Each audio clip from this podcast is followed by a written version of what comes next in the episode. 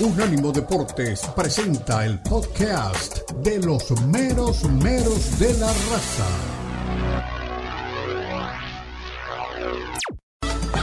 Llegan los meros meros de la raza. El poeta Leo Vega, Omar Orlando Salazar y Lalo Leal nos brindarán una perspectiva suspicaz sobre los últimos acontecimientos en la Liga MX, las principales ligas de Europa, América Latina y la MLS, porque son los meros meros de la raza en Unánimo Deportes.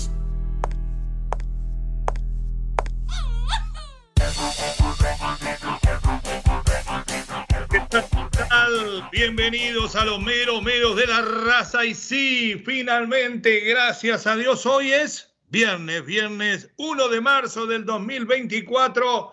Mucha tela para cortar, pero también mucho teléfono para escucharlos a ustedes. 305 600 0966, el número de contacto con la raza. Y la verdad, les voy a confesar que tuvimos que remodelar todo el rundown porque hay cosas interesantísimas que surgieron de último momento y como siempre, a ella fuimos. El Bilbao le arrebata el sueño de Copa al Atlético, Chingurri le gana la pulseada táctica al Cholo, pero el Vasco, nuestro Vasco, espera agazapado a la vuelta de la esquina y acá está una de las nuevas, de las nuevas viejas, volvió a hablar Javier Tebas y a disparar contra la Superliga. Dijo, si esto pasa, desaparecerán muchos equipos y jugadores. Florentino es un 10 como gestor del Madrid, pero un 0 como gestor de una liga. Paren las rotativas, se vienen los cambios en el fútbol. Este sábado decidirá la IFAB sobre la tarjeta azul, la conversación pública del árbitro con el VAR y el capitán como único vocero por equipo. Aquí lo estudiaremos profundamente. ¿Son adelantos o atrasos? Ustedes ya conocen mi opinión. Hablando de opinión, Mr. Premier va a llegar muy tempranito para hablar de su liga y de la FA Cup. El fenómeno Haaland se adueña de la liga. Es también futuro Real Madrid, futuro merengue, como todos los cracks del mundo. Lo discutimos. Zorros quieren volar al nivel de las águilas, el campeón en plan de olvidar los malos momentos. Una máquina chocada amenaza a pasarle por encima al rebaño. Se juega aquí, en la capital del sol, el clásico del Astro Rey que ilumina la MLS, Inter Miami y Orlando City. Sergio Busquets tiene la palabra entrenadores al borde de un ataque. Miguelito, Miguelito, Miguelito. ¿Recuerdan aquella frase célebre del ya desaparecido y muy amado Tomás Boy? Tijuana cierra la frontera al Monterrey y Miguel se enoja. Cholos y León se pelean por abandonar la angustia. Toluca Tigres los felinos se meten al infierno. En el clausura, en su recta final, Monterrey y Pumas se roban los reflectores, pero oído la música, como decía el beco, en el fútbol en el fútbol femenil ya golpea la puerta de la audiencia mundial. España, la roja, la amada roja de la madre patria, lo vuelve a hacer. Campeonas otra vez. Es el equipo de Monse es mejor que el de Bilda, aquí lo vamos a discutir. Y para eso me imagino que ya está con nosotros nuestro querido amigo y relator, la viva voz del gol, don Omar Orlando Salazar. Don Omar, bienvenido. ¿Cómo le va? ¿Qué novedades nos trae para este fin de semana? ¿No lo tenemos al relator? Bueno, perfecto. Vamos a empezar a encarle el diente a lo que fue la final de la Nation League eh, femenil entre España y Francia. Primero usted tiene que conocer unas cuantas cosas que tal vez desconozca como nos pasó a nosotros en algún momento. Eh, España ha jugado decenas de veces frente a la selección gala y nunca, nunca le había podido arrancar un triunfo. Lo hizo justamente en el momento más importante de todos, en el momento de volver a conquistar una copa y a levantar un trofeo. Y yo tengo un sentimiento, después de ver los grandes festejos de las chicas de la Roja, de que todo esto estaba contenido por aquel mal momento que se vivió con aquella tontería de Rubiales de pedirle un piquito a Jenny, aquella fiesta que no fue, o aquella fiesta que nunca vimos, que hubo en Palma o en Ibiza, ya ni lo recuerdo, pero que no llegó a ser pública porque el gesto era muy adusto, inclusive en el momento más feliz de la selección femenil española, de todas y de todo, porque también el entrenador, también el director de la federación, que sabía que se había metido en problemas, perdió esa mueca de felicidad. Pasó mucho tiempo, prácticamente, para que volvieran a sonreír. Y creo que en esta victoria que consiguen ante Francia está marcada ahí realmente la felicidad que no podían haber expresado antes. Porque es cierto, la Nation League clasifica a jugar los Juegos Olímpicos, pero no es tan importante como ser campeona del mundo. Y creo que las campeonas terminaron exteriorizando toda esa felicidad que no pudieron haber hecho en la final de la Copa del Mundo. Los goles de Bonmati, que confirma una vez más que es la mejor vigente jugadora de fútbol del mundo, el segundo es de Mariona, buen juego realmente de Victoria López en su momento y Jenny Hermoso cuando le tocó actuar también lo de Eva Navarro, Salma la vi un poco bastante caída para mi gusto, pero se armaron circuitos futbolísticos, principalmente por el sector izquierdo, con Mariona, con Salma, con Jenny cuando le tocó ingresar, que mostraron que este es un equipo, eh, el de Monse, que ha trabajado mucho en variantes de ataque, porque es muy fácil asociarse para defender, poner a todo el mundo detrás de la línea del balón y a pegarle de punta y para arriba para que los delanteras la peleen. No, esto es fútbol, señores. Pero esto es fútbol con una velocidad y una precisión tan alta en transición que asombra. Y no es porque subestimemos el fútbol femenil en el, cual, hemos trabajado y todavía trabajamos desde hace 35 años, pero hemos visto todo el desarrollo. Yo vi el desarrollo del fútbol femenil en esta que es la potencia más grande del mundo. Se fue de lento a menos lento a rápido, muy rápido, porque trabajaron las destrezas, porque se achicaron los espacios y se trabajó mucho en espacio reducido, porque se aumentó la complejidad de los ejercicios. Y todo eso que se hizo en este país lo vieron muy bien los entrenadores y las entrenadoras españolas y lo llevaron a su tierra y le pusieron ese gen que en algún momento despertó el Barcelona de Guardiola y la selección masculina campeona del mundo. Yo creo que por primera vez podemos decir que hay eh, una idea de juego que es general, que arrebasa géneros, que arrebasa eh, selecciones y que arrebasa edades, porque también es campeona europea en sub-20 y sub-18. Algo está pasando en España, algo se está haciendo bien realmente. Y Monse Tomé, la entrenadora del equipo campeón del mundo, que fue la ayudante de Bilda y hoy es la entrenadora de las campeonas de la Nation League, que quiere medalla de oro en los Juegos Olímpicos, lo expresa así. Adelante, mi querido Johnny Morel.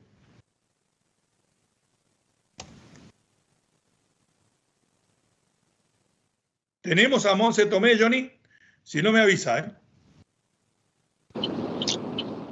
Hola.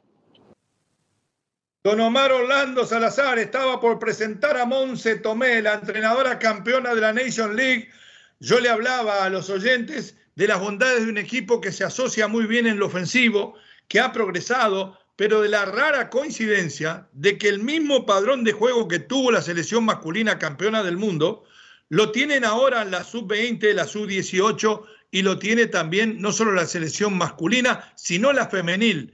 Un fútbol muy práctico, con un pasaje rápido de la mitad de la cancha, con una técnica en velocidad tremenda. Y decía yo que me asombra esa similitud y que creo que esto pone a España como potencia en este momento, mientras me avisa mi querido Johnny Morel si vamos a tener o no a Monse Tomé. Lo escucho, Omar, bienvenido, ¿qué tal? Poeta, ¿qué tal? Saludo para usted, para todos los compañeros, toda la audiencia. Sí, yo creo que va muy bien la selección española. Eh, se ha impuesto sobre una de Francia a la que nunca le había ganado en la línea femenina.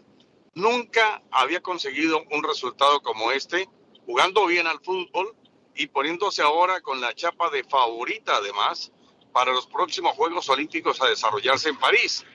Eh, antes se hablaba mucho de la selección de Inglaterra, se hablaba mucho de la selección danesa, la misma selección de Francia, pero hoy en la línea femenina hay que poner ya en la baraja a la furia roja, a la furita roja eh, de las damas, porque esta es una selección que con uno o con otro técnico ya entienden perfectamente el libreto.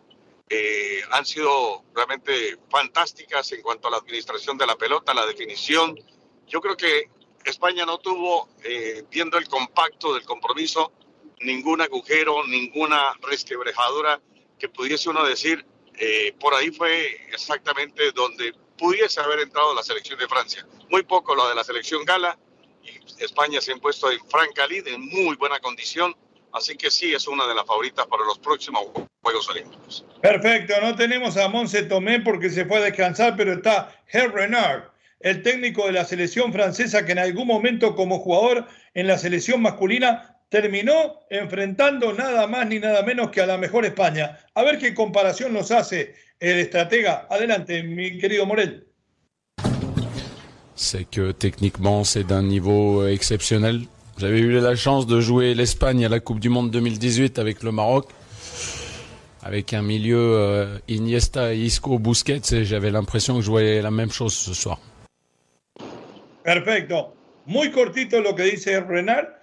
Eh, lo que explica eh, en francés es lo siguiente, que él tuvo la experiencia de jugar eh, frente a la mejor España en el 2010, en el, perdón, en el Mundial de Rusia 2014, cosa que yo no comparto, por más que tuvimos ahí, en, para mí 2018 no fue la mejor, habla de que enfrentó al mejor Iniesta, al mejor Isco, al mejor Busquets, y, que de alguna manera esto le hizo rememorar lo mismo. Esto reafirma lo que le digo, Mar, las palabras del técnico francés de que esta selección sí se parece a las selecciones masculinas más exitosas. Y se lo digo con propiedad, ¿eh?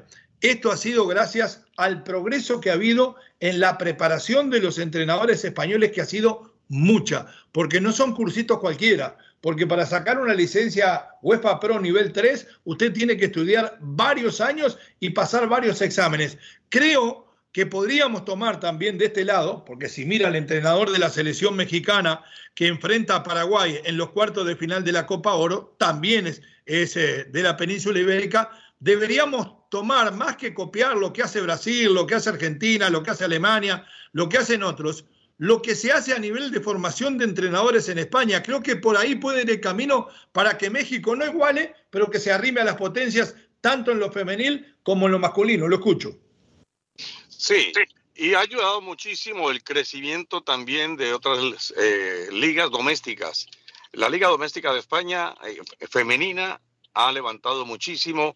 Hoy hay mayor atención para ella. Liga Iberdrola. Exactamente. La liga mexicana, ni se diga, la liga colombiana, la de Brasil, la de otros países. La misma UEFA, la misma FIFA, la misma Conmebol, los distintos entes administrativos del fútbol, antes tiraban toda la atención para los caballeros. Definitivamente, la prensa, todos, la afición. Pero resulta que hoy vamos viendo de a poco también que las eh, damas tienen mayor actividad, patrocinadas o respaldadas por importantes firmas comerciales, que le ha dado ya un auge eh, que va tomando cada día más fuerza para que el fútbol femenino vaya teniendo mayor atención, más capacidad. Esto obviamente redunda en beneficio de, de todo el fútbol de ellas y esperamos que cada día se vaya captando más la audiencia, más la atención. Hace pocos días tuvimos una experiencia eh, entregando el relato del partido de Colombia-Brasil y nos sorprendimos por la audiencia. La verdad es que el fútbol femenino está acaparando de a poco la atención de mucha gente, no solamente de las, de los, de las damas, sino también de los propios caballeros. Y encontramos que hay muchas chicas que están jugando muy bien al fútbol e incluso mucho mejor al fútbol que, los caballeros. Excelente, querido Mar. Ya le digo que el fútbol sigue dando vueltas. Recién fresquito de nuestra sala de redacción y satélite, el envío del arquitecto Tomás Colombo. Ya se llevan vendidas a esta altura para la Copa América que se va a jugar en los Estados Unidos. 600 mil tickets. ¿Cómo le quedó el ojo? Dijera el profe. Nos vamos a la pausa. Somos los meromeros. Estamos en Unánimo Deportes Radio. Por más información, unánimodeportes.com. 305-600-0966, el número de contacto con la raza. Ya volvemos. En breve continúan los meromeros de la raza en Unánimo Deportes.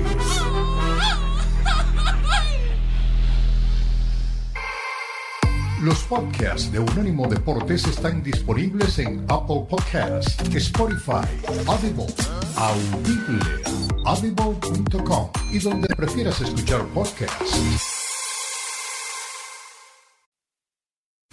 Continúan los meromeros de la raza en Unánimo Deportes.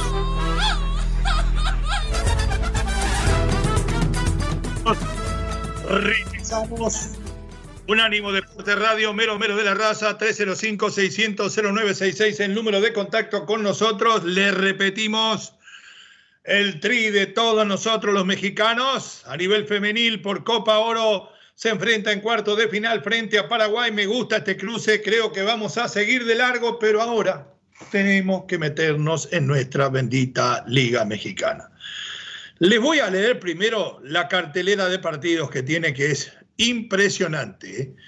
Eh, estamos aquí realmente eh, pensando de que hay varios partidos que son interesantes, no solamente lo de los equipos grandes, porque muchas veces vamos a ver con quién juega Chivas, a ver con quién juega el América. Sí, es fundamental, porque los grandes son los que mantienen la mayor cantidad de audiencia, porque son los que despiertan la expectativa. Pero le voy a leer, por ejemplo, hoy a partir de las 8 de la noche del Este, el Atlético San Luis con problemas enfrenta al Puebla. A la misma hora, Querétaro frente a Santos Laguna de Nachito Ambriz. A las 10 de la noche, Mazatlán se enfrenta a Necaxa. Después, ya en el día de mañana, Toluca Tigres, Pachuca Juárez, Cruz Azul Guadalajara, Atlas América y el domingo Tijuana León y Monterrey Pumas. Y es ahí donde me quiero centrar. Monterrey viene de empatar en su momento con el equipo de Miguel Herrera, con Cholos. Los Pumas vienen de caer frente a las Chivas. Los dos necesitados de la victoria, mi querido Omar Orlando Salazar. Y se me hace a mí que es un choque de aquellos. Miren lo que le voy a decir. ¿Qué esperamos de este partido? ¿Va a levantar el equipo de los Pumas que dirige Lema o el equipo del Tan Ortiz que todavía es líder del campeonato pega y sigue de largo? Porque ojo que entramos en la recta final camino en la liguilla, mi querido Mare. Sí, definitivamente. En Monterrey incluso mereció un poquito más frente a los Cholos de Tijuana. Eh, se salvó de varios goles por la falta de pericia de los hombres de, de Herrera, ¿eh? Claro, pero y seguramente que usted tendrá la queja de Miguel Herrera porque por ahí él cree que el empate llegó producto de, una mala decisión arbitral, bueno, en fin. Pero en cuanto a lo que tiene que ver con, con Rayados, eh, hay hombres que pasan por un excelente momento.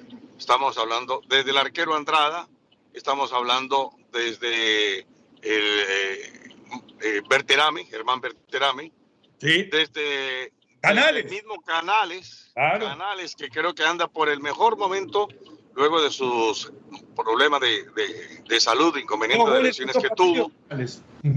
Exacto. El mismo Brandon Vázquez atraviesa por un muy buen momento. Símbolo de gol.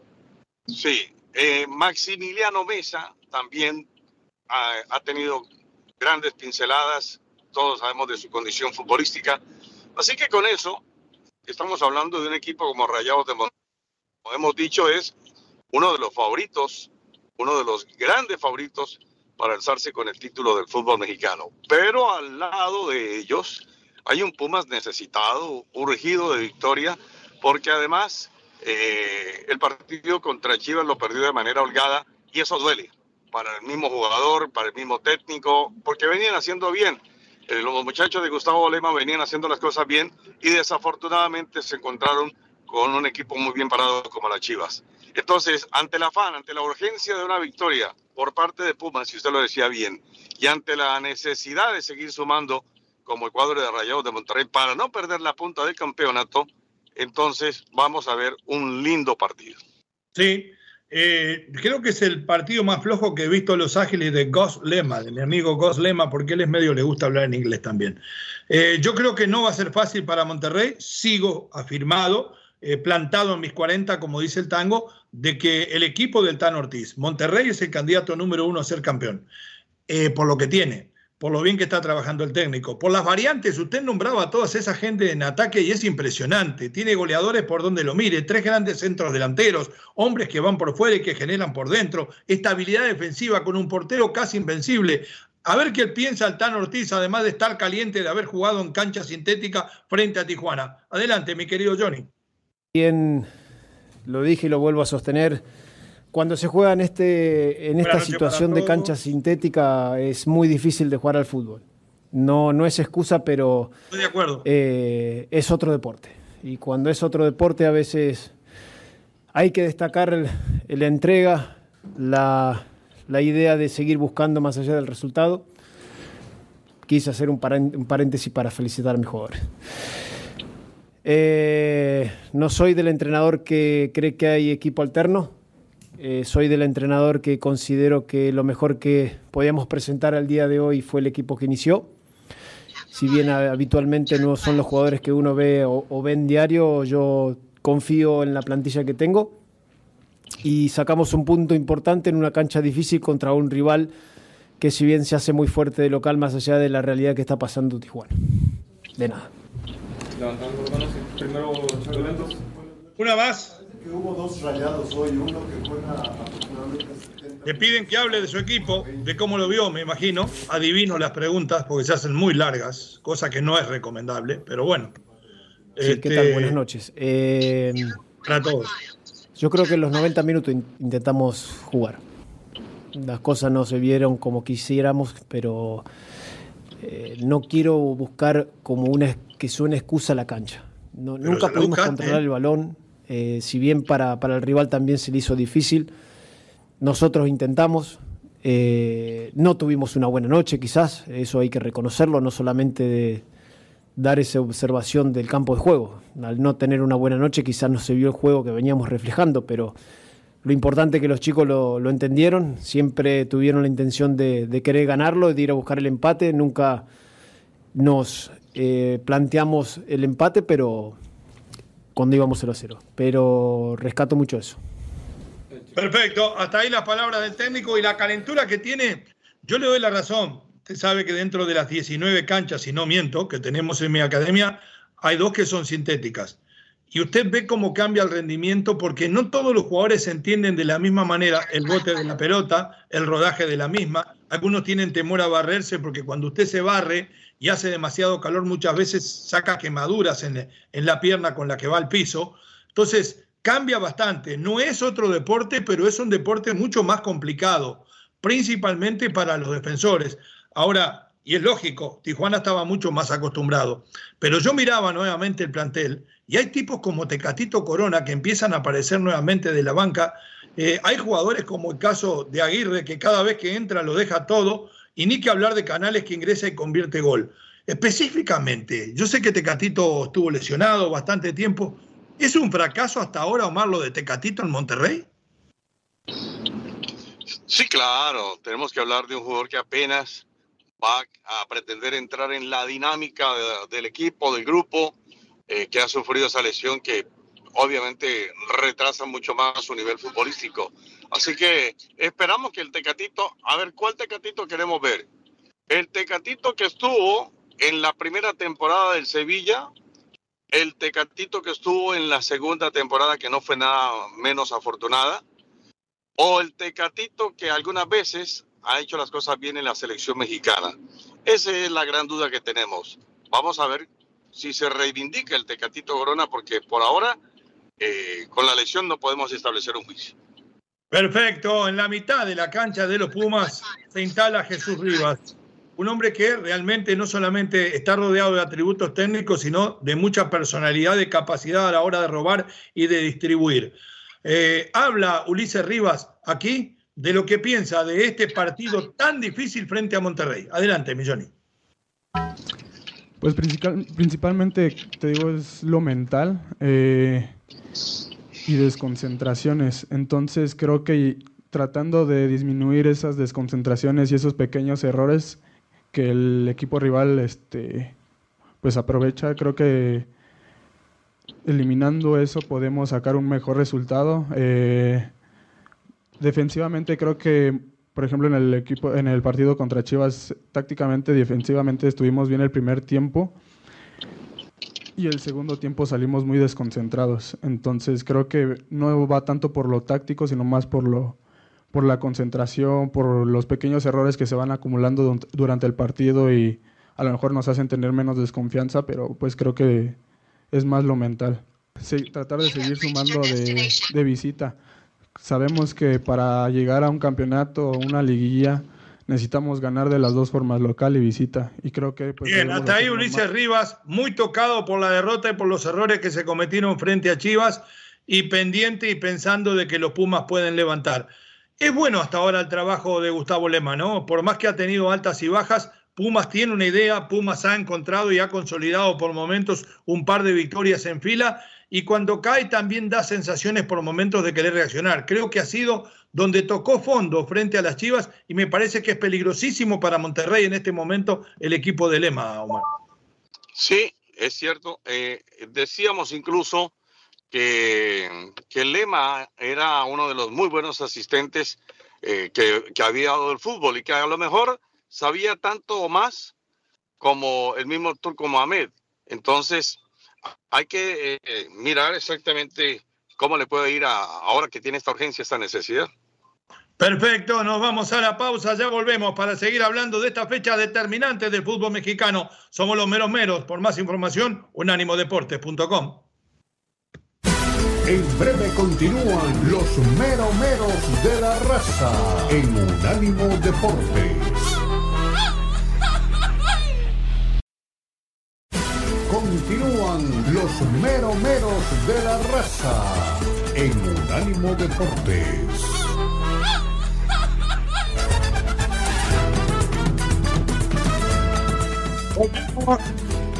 Regresamos, menos menos de la raza, Unánimo Deportes Radio, unánimodeportes.com y seguimos analizando lo que son los pasos de esta fecha del fútbol mexicano.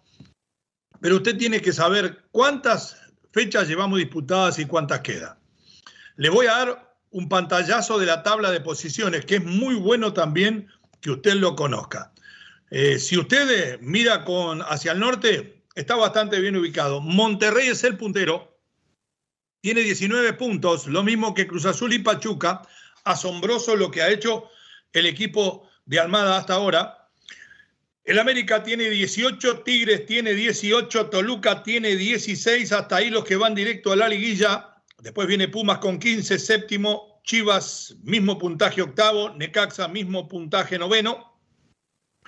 Querétaro tiene 11 puntos y está hasta ahí en los que entran en la repesca. El León tiene 10, Atlas tiene 9, Atlético San Luis 7, Santos Laguna 7, Mazatlán 6, Tijuana 5, Puebla tiene 4 y tiene Juárez en este momento solamente dos unidades. Si usted lo mira, son 17 fechas porque hay 18 equipos, ya van 9, estamos doblando el codo y hay partidos que pasan a ser más que interesantes.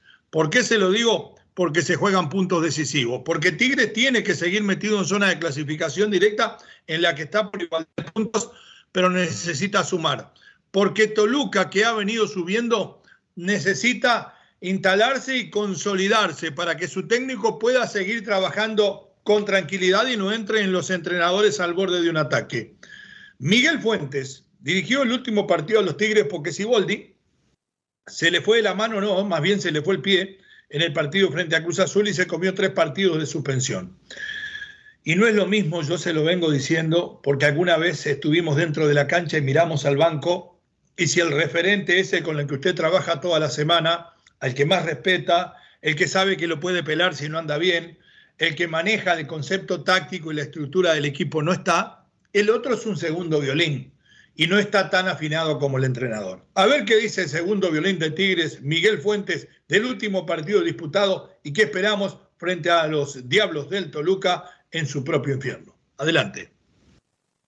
Bueno, eh, primero creo que sí hubo mucha mejoría, sobre todo en el funcionamiento. Hoy lo más importante era ganar, pero creo que el equipo volvió a funcionar. Primer tiempo lo estuvimos eh, totalmente, creo que en su, en su área tuvimos mucha llegada, algunas no tan claras, pero estuvimos, retomamos nuestra esencia de estar encima proponiendo el partido, recuperamos muchos balones en, en su cancha. Y después en el segundo tiempo ellos hacen ajustes y nosotros también hicimos ajustes donde las jugadas peligrosas de ellos yo creo que fueron por errores de nosotros. Eh, sin embargo, estamos primero muy contentos porque el triunfo era lo más importante. Hoy estamos a un punto de, líder de nuevo. Y creo que el equipo hoy funcionó mejor. Tuvimos profundidad por los costados, eh, pero aún falta, falta mejorar. mejorar. Creo que mejoramos, pero todavía tenemos mucho tramo por mejorar y como dices, no hubo tanta, no hubo tiempo para trabajar, sin embargo se habló con el grupo y retomamos una esencia que en casa tenemos que ser agresivos. ¿no? Multimedios. Bien, hasta ahí las palabras entonces del ayudante de campo de Robert Dante Siboldi. El gol, como no podía hacer de otra manera, llegó del botín de Gignac, hay que decirlo. Un Gignac al cual le está reduciendo el tiempo de juego para conservarlo lo mejor que pueda físicamente Robert Dante Siboldi. Y ojalá lo entienda el francés. Pero hay que decir, cuando hablaba eh, el estratega sobre las llegadas, la profundidad que ha tenido por los costados, es que ha vuelto Aquino. Después de que ha estado con lesiones, con intermitencias, se vuelve a consolidar como titular en el lateral derecho. Y para mí es una de las metamorfosis más importantes que he visto dentro del fútbol mexicano en muchos años. Aquino que era puntero, puntero. Aquino que llegó era el fútbol español por lo que desbordaba. Aquino que fue figura en Cruz Azul dándole profundidad, que fue mundialista con la selección, se termina transformando primero de la mano del Tuca y después de la mano de Siboldi en un lateral derecho de flecha larga, con profundidad, pero además con capacidad defensiva. Yo lo veía el otro día recorrer y recuperar tras pérdida. A los 3, 4, 5 metros de haber perdido la pelota, mete una diagonal, va, la recupera de nuevo. Le han enseñado la técnica de marca, que es tan difícil de enseñar como la técnica de golpeo de la pelota. La profundidad que le daba Angulo por el sector izquierdo, volvió Vigón a la mitad de la cancha, lo que hace Bruneta, Quiñones y ni que hablar de lo de Gignac e Ibáñez cuando le toca jugar. De todas maneras, Omar, a mí no me da para ponerme tan contento y tan esperanzado como lo termina haciendo el técnico, que habla de que hubo una mejoría según Miguel Fuentes. Para mí hay que tener cuidado, le ganó a Juárez al peor del campeonato y juega ahora nada más ni nada menos que frente al Toluca. Partido difícil me parece a mí. Sí, Toluca eh, ha levantado, ha mejorado ostensiblemente. Tengo la probable del Toluca con Volpi, que sigue siendo un arquero seguro, muy importante, eh, aún después de haber tenido algún pequeño inconveniente con la tribuna, se superó aquello. Orrantia Pereira, Escobar García Belmonte, Ruiz, Marcelo, que es jugador de selección, Domínguez, Vega, Meneses y López. Estos son los 11 del cuadro choricero. El equipo de Tigres iría con el Patón, con Aquino, que usted ya lo menciona, es titular, Pizarro, Purata, Angulo, Carioca, Bigón, Quiñones, Bruneta, Córdoba y Guiñá. Eh, el historial entre Tolucas y Tigres nos muestra 64 veces con un saldo de 30 victorias para el Toluca, 17 empates y 17 triunfos para Tigres. En la bombonera, el equipo de los Rojos se ha llevado 17 victorias, 7 empates y 6 derrotas contra Tigres. Hoy estemos eh, hablando de un presente muy esperanzador para Tigres y un presente no tan agradable como uno presumía que iba a ser del cuadro, eh, perdón, un futuro muy, muy halagüeño de parte de para el Toluca y un futuro todavía no muy claro para el equipo de Tigres. No obstante, lo que uno siempre ha considerado, y ustedes también, que Tigres es uno de los favoritos. No está en su momento Tigres. No está pero algo le pasa a Tigres. Todavía no se alcanza a detectar qué es lo que le ha pasado a Tigres, porque esos altos y bajos, porque esas medias tintas todavía. Le doy un diagnóstico. Sí. Donde, donde pierda un par de partidos Tigres, y no le digo que sea la verdad, enseguida aparecen los especialistas, los que tienen todos los secretos y van a decir, el vestuario está roto, tienen problema con el entrenador. Es la más fácil. Juan Pablo Domínguez Chonteco, mediocampista mexicano al servicio de los Diablos Rojos, hombre que se formara entre Necaxa y Atlante, si mal no recuerdo, habla de este partido. Adelante, Milloni.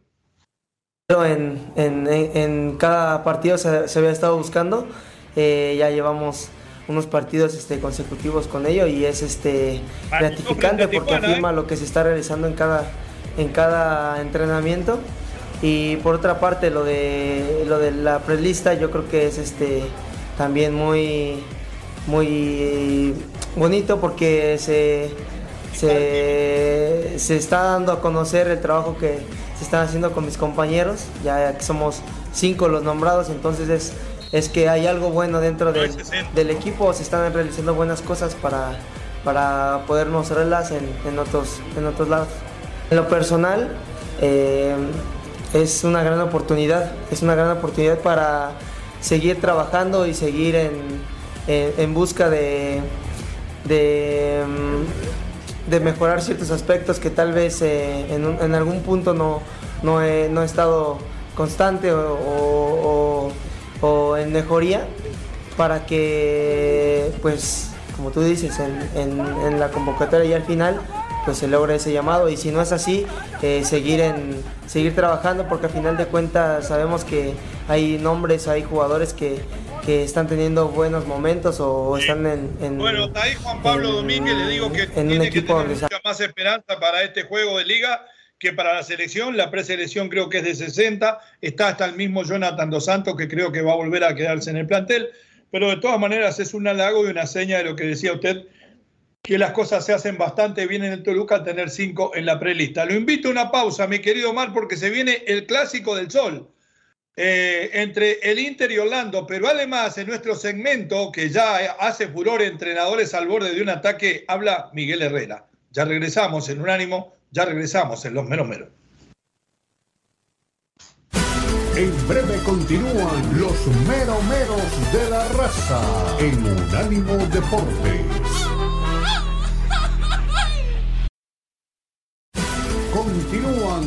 Los meromeros de la raza en Unánimo Deportes.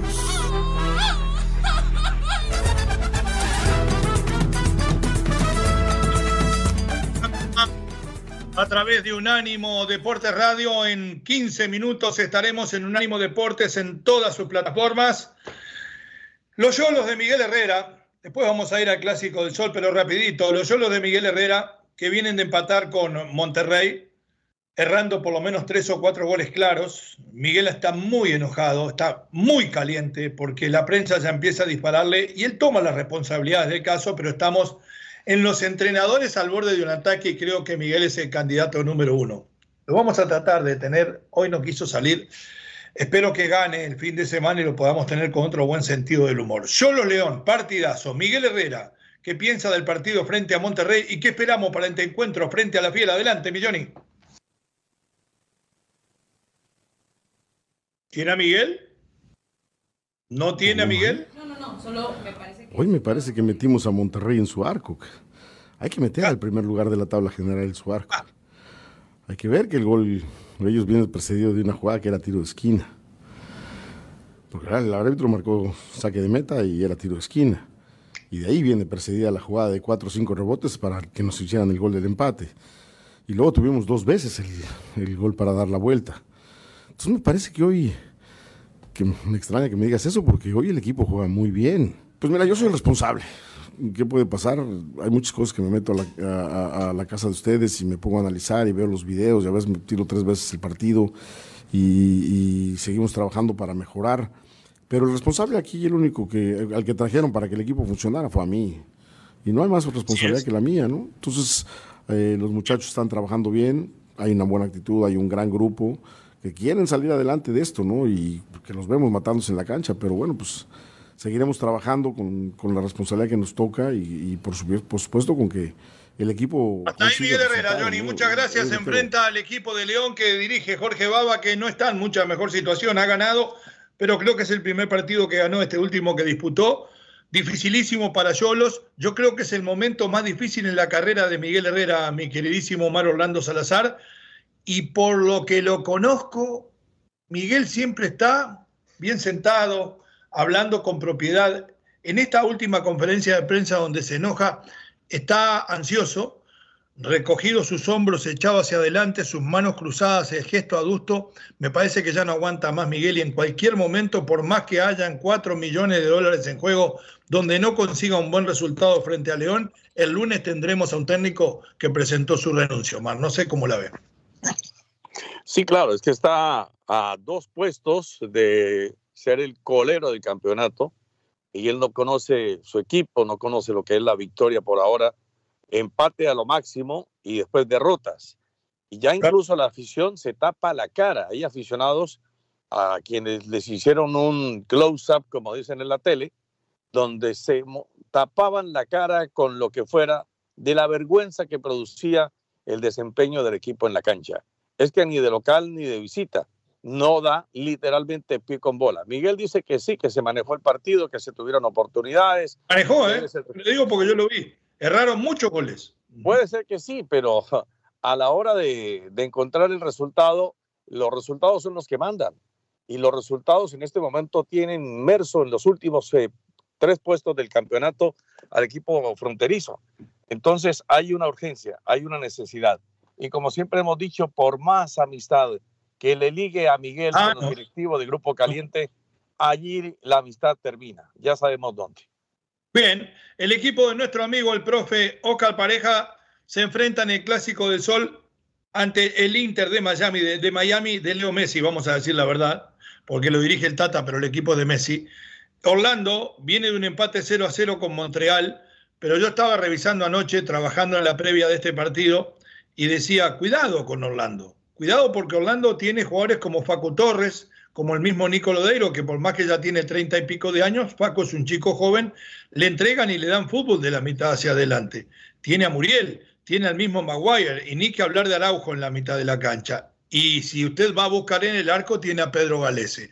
Entonces, Miami, que es un equipo que tiene una victoria y un empate, eh, realmente hay que decirlo, viene de empatar frente a Los Ángeles Galaxy, pero sigue mostrando problemas defensivos. Tan es así que Callender, su arquero, fue el mejor jugador de la cancha. Lo salva Messi con un golazo frente a partido de Los Ángeles FC y para peor todavía Busquets está un poco resentido de su lesión. Escuchamos a Sergi y después nuestro pronóstico del Clásico del Sol. Vamos, Morel.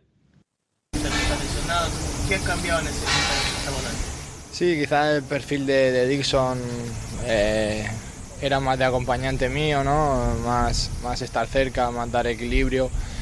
Que lo que tenemos ahora con Julian es un jugador con mucho más recorrido, ¿no? que, que va hacia arriba, que también puede, puede jugar en esa posición, pero las características yo creo que son más ofensivas. Pero bueno, eh, dependerá supongo del rival, del partido, de, de lo que quiera el míster y, y, de ahí después que elija el perfil del jugador que, que más quiera para lo que requiere el partido y el rival. Sergio, hablemos un de, Orlando, porque es un, equipo muy sudamericano. El año pasado lo enfrentaron en, en un partido muy bravo. Las preguntas se hacen bastante largas, ¿no? Bueno, eh, los clásicos siempre, siempre son importantes, eh, siempre son tensos, eh, hay mucha disputa y yo creo que que cada vez el clásico va cogiendo mucho más nivel y como tú dices, Orlando es un gran equipo que ya hizo una gran temporada la, temporada pasada en la MLS y que se ha seguido reforzando muy bien con jugadores conocidos tanto de, Europa como tú has dicho Muriel, como de aquí de la liga. Y bueno, pues eh, seguro que va a ser un clásico muy disputado, muy igualado. Hasta ahí un clásico muy pues, disputado. Reconoce la validez del rival, el equipo del Tata o el equipo del profe Pareja. Mi querido Mar, ¿cómo la ve? Muy parejo muy parejo. Ah, entonces va para pareja. sí, eh, tengo probables formaciones. Después del informe de Gambetta, las alineaciones del Inter Miami con el Orlando City. Adelante. Calendar en el arco, Jerlin Avilés, Christoph, Jordi Alba, Gressel, Sergio Busquets, eh, Diego Gómez, el paraguayo, Lionel Messi, Luis Suárez y el finlandés Robert Taylor el 11 del equipo de las Garzas, el 11 del equipo de Orlando, Gales, el peruano, está Dagurdan Thorhalsson, el irlandés, Brecalo, el esloveno, está también en la formación, eh, rápidamente le digo porque el tiempo apremia, Jansson Santos, Araujo, Cartagena, Angulo, Lodeiro, Torres y Maguire. Mire usted, eh, yo miro, por ejemplo, el caso de Facu Torres, que lo conozco bien porque salió de Peñarol, la rompió en los últimos tiempos. Yo sé que está viviendo muy bien, está en Orlando, la familia cada rato puede ir a Disney, vive en una hermosa casa, gana un buen sueldo y es ídolo del equipo. Pero ya como que los jugadores de segunda línea de Sudamérica ya no piensan en México. Si no van a Europa, prefieren muchas veces la MLS por el estilo de vida, por estar en un país de primer mundo y me parece que también por el desarrollo de su familia. Pero esto no los entierra un poco, por ejemplo, a jugadores como Torres. Mire, Lodeiro vino acá después de andar por Europa y haber jugado en Boca y no salió más de acá. ¿Puede decir que eh, es un, un retiro anticipado así usted tenga 25 años en la MLS? No, yo no creo. Yo creo que todavía hay jugadores que pueden ser eh, eh, por allí jugadores de Europa, dado el caso de que sea mucho más difundida la liga de, de acá. Y por supuesto, eh, se va convirtiendo en el trampolín que, que, se necesita. Y es un chico joven de 23 años, sí. todavía tiene mucho futuro. Muy bien, perfecto. Nos vamos a la pausa. Volvemos en imágenes con Omar Orlando Salazar, con Hugo Carrión, con Lalo Leal, con Israel de Gesa y con Dani Forni. No hay otra que vamos a hacer. Pausa, ya regresamos. Continúan los meromeros de la raza en Unánimo Deportes.